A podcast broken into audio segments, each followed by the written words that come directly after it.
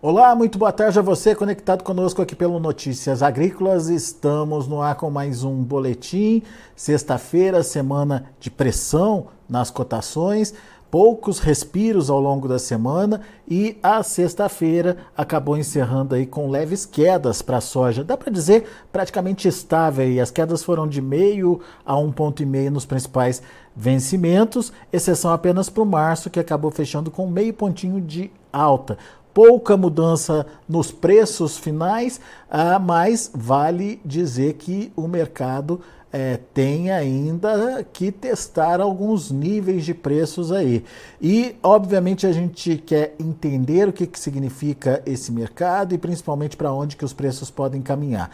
Para isso, a gente pede ajuda para o meu amigo Aaron Edward, consultor lá dos Estados Unidos. Uh, o Aaron está com a gente e está de olho também nos números lá dos Estados Unidos, mas está de olho também na safra aqui do Brasil. Seja bem-vindo, Aaron. Obrigado mais uma vez pela participação conosco aqui no Notícias Agrícolas.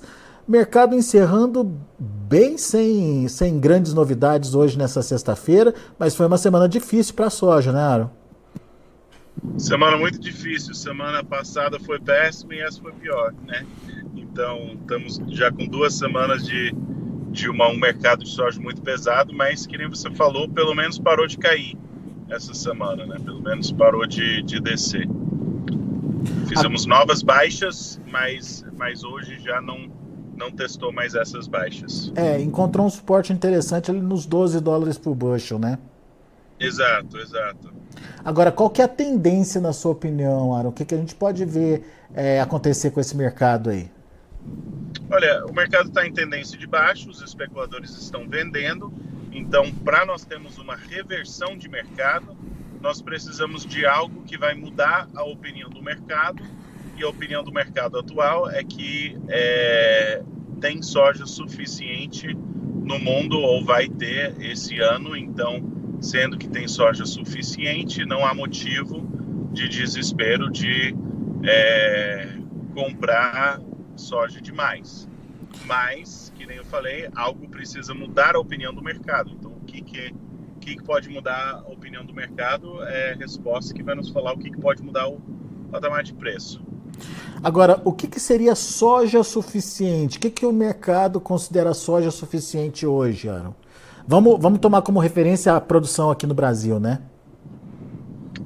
Os estoques, estoques dos anos anteriores que nós tivemos, é, a, estoques finais um pouquinho maior que 90 milhões de toneladas a nível mundial e os estoques nos Estados Unidos estão similares a, aos anos anteriores, quando a gente tinha patamares mais altos. Então, o quadro, o relatório do USDA aumentou um pouquinho a safra norte-americana, então a, não está tão apertado, mas ainda está muito similar aos anos anteriores. A nível mundial, o grande ponto de debate é a projeção do USDA no começo do, do ciclo de produção, quando estimava a safra brasileira em 163 milhões de toneladas, a projeção era que os estoques finais a nível mundial, sem contar os Estados Unidos, iriam crescer cerca de 15, quase 15 milhões de toneladas. O USDA tirou 7 milhões de toneladas, ou é, 6 milhões de toneladas. Mas as estimativas privadas, opinião do, dos produtores, a própria ProSoja, é, tem essa, essas estimativas bem menor do que o número do USDA. Se a safra brasileira for menor que 150 milhões de toneladas, nós vamos ter estoques mundiais muito similares aos anos anteriores. E se isso ocorrer, vai ser inegável, na minha opinião, a, a, se a demanda for a mesma, vai ser inegável que nós vamos ter mais pressão de exportação pela soja norte-americana do que o USA está projetando. Então, se tem soja no Brasil suficiente para atender o mercado sem um choque de exportação nos Estados Unidos, eu acho que vai ser difícil convencer o mercado que tem uma escassez. Mas, se os compradores mundiais precisam falar, não consegui toda a soja que eu queria no Brasil, eu vou precisar de um pouquinho da soja dos Estados Unidos, a mais do que o esperado, isso para mim pode provocar um choque porque os estoques nos Estados Unidos estão apertados.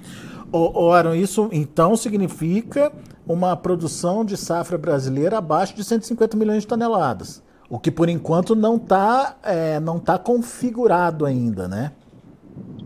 Não está, não está nos relatórios oficiais da Conab e do USDA. Mas para os produtores que juram que essa safra é menor, se realmente é e a demanda for estável, nós vamos ver aumento de exportação da soja norte-americana, porque só fazendo o cálculo não vai dar para saciar com a safra brasileira, se a safra brasileira for se, similar a assim, se for 155 ou 150 e poucos, talvez dê. Se for mais curto, vai precisar comprar soja dos Estados Unidos, se a demanda for estável. Não dá para fechar a conta mundial sem essa pressão de demanda, sem essa pressão sobre as exportações norte-americanas. E uh, se acontecer essa demanda na soja americana, isso pode puxar o preço em Chicago? Sim, e pode puxar muito, porque vai ser só uma confirmação que os estoques apertados continuam pelo menos tão apertados quanto o ano passado. Então, a soja certamente tem muito potencial de alta. É, se ou quando esse potencial vai ser realizado, é, é, o que é um pouquinho mais difícil de mensurar, até porque você tem que mudar a opinião de especuladores é, que têm muito capital para investir. Então, essa é a incógnita, os especuladores são a incógnita que está frustrante, que eles estão pesando a mão do lado das vendas e está destoando da situação fundamentalista. É, muito bem. Agora, quando que a gente tem a confirmação, digamos assim, de que essa, essa demanda pode acontecer, hein, pela soja americana? Pessoalmente, eu acho que os sintomas de uma movimentação autista você começa a ver pressão do lado da compra, do lado físico, então premium fortalecendo depois você vai ver os spreads fortalecendo, por exemplo, março, maio operando com mais força do que agosto, setembro, por exemplo, né? E a gente não viu essa reversão de tendência. É, então, assim, é, é, um mercado onde os sintomas têm que mudar no sentido do a gente tem que ver um comprador de soja mais preocupado.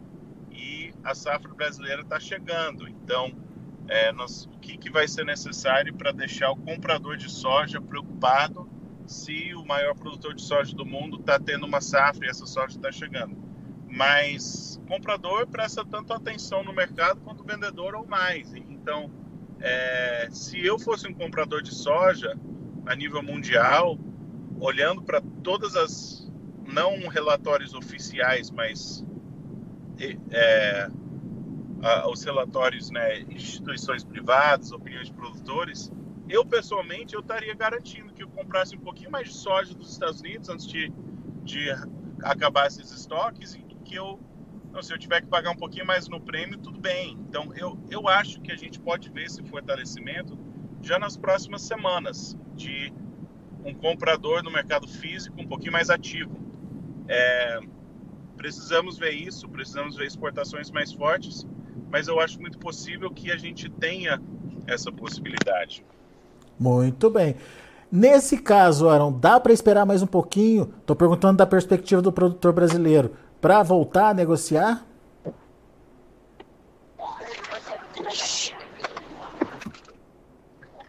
Oi? Aaron?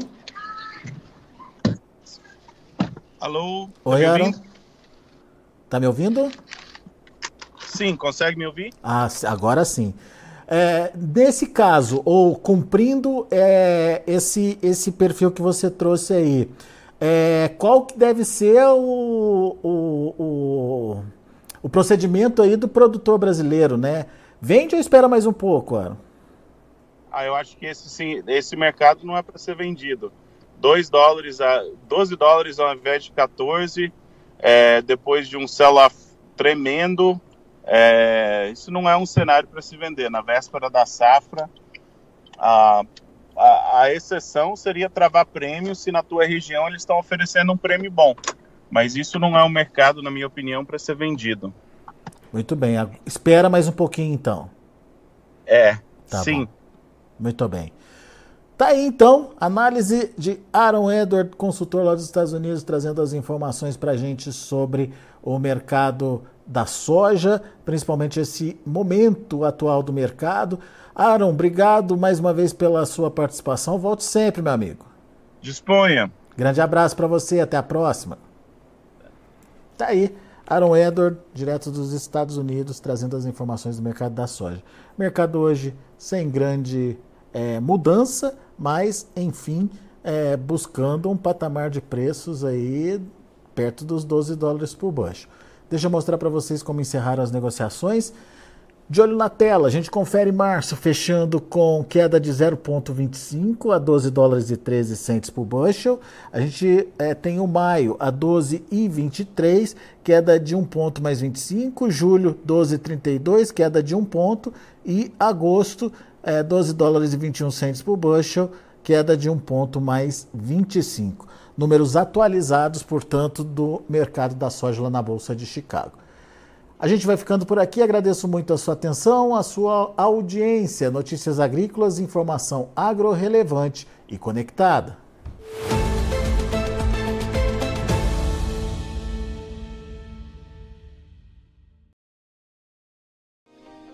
Se inscreva em nossas mídias sociais. No Facebook, Notícias Agrícolas. No Instagram, arroba Notícias Agrícolas. E em nosso Twitter, arroba Norteagri. E para não perder nenhum vídeo, não se esqueça de nos acompanhar no YouTube e na Twitch Notícias Agrícolas Oficial.